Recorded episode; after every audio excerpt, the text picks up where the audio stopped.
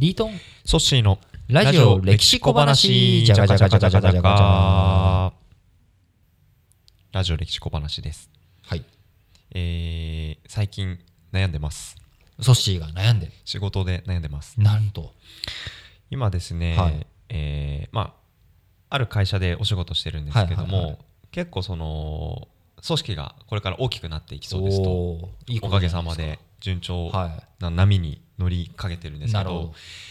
採用が先か教育体制が先かみたいなところでなるほど。はい、やっぱ人が入ってくると新しい人にいろいろ教えて覚えてもらってそれでまあ独り立ちをしてもらう必要がありますっていう中で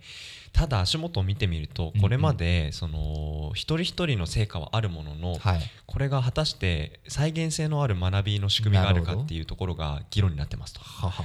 でこの教育ってどうしたらいいの？難しい。難しいテーマですね。なかなか一つの答えっていうのは出てこないと思うんですけれどもまさに独り立ちしてほしいっていう単語を今阻止出してくれたんですけど独り立ちって具体的にどんな状態ですかっていうことを多分すり合わせていくことがまず大切だと思うんですよね。はい。で例えば、あのーこういろんなファーストフードのお店とかの店員さんであれば独り立ちっていうのはマニュアル通りに全部ができることっていうのがある意味独り立ちうん。だと思うんですけれども、そうじゃない業種の人もいるわけですよね。はい。マニュアル通りだけじゃダメだ、プラスアルファこうかゆいところに手が届くようになってほしいっていうことをおっしゃる方もかなり多いですし特に経営者とか人を使う方は部下にそうなってほしいっていうのがあるわけで、これをじゃあどういうふうに言語化するんだっていうふうにすると言語化してしまった時点ですでにもうそれマニュアルになっちゃうのでそこからもう一歩また進んでほしいって思っちゃうんですよ。だから非常にこう独り立ちっていう言葉は難しいですし教育っていうのも難しいんですけれども一ついい例になるなと僕が思っているのはもう現代の話ですけどやはり将棋とかこういったそのゲームある意味一つの仕組みというかそういうところで強くなるにはどうしたらいいのかということで、あのー羽生善治。名人。名人。今名人ではないですけれども、あのーまあ羽生先生うん。はとてもおこの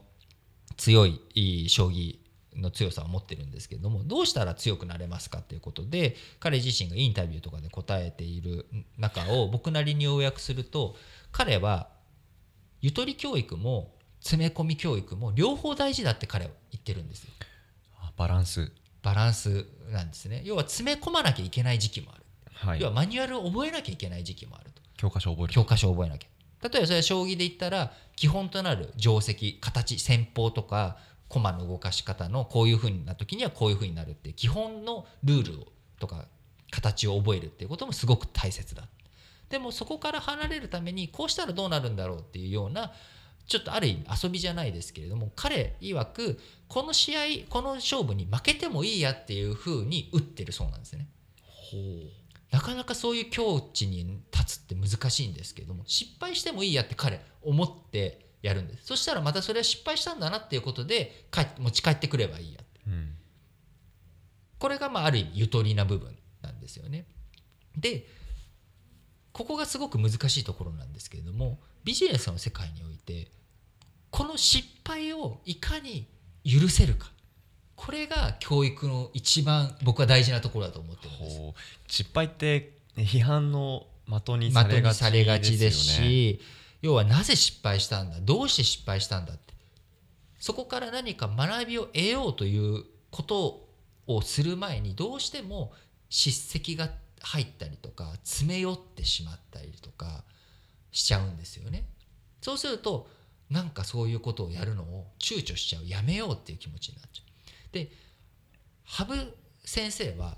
どうしてるかっていうと忘れるんですよ。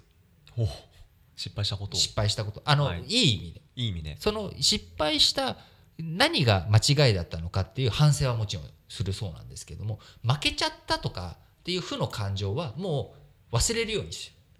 感情となんでしょう事実と事実を切り分けてでその事実の中ではこういう時にはこういうふうにするとこういう状況になるからやめた方がいい。この手は打たない方がいいとかっていう整理をきちっとしていく、うん。っていうことが彼があのいまだに第一線で活躍し続けている強さの秘訣だっていうふうに本人の分析では言ってるんです、で僕自身もそれにすごく納得感もあるしうなずくところもあってやっぱり失敗が許されないってなると守りに人間入ってしまう。なのでこう詰め込み教育とかこうマニュアル化して、まあ、暗よく言われる暗黙知を形式地に形、えー敷地に変えていくっていうことって非常に大切なことではあるんですけれども、その形式地にしてしまった瞬間に今度プラスアルファが求められてしまう。なんであれば形式地にするのをためらってしまう。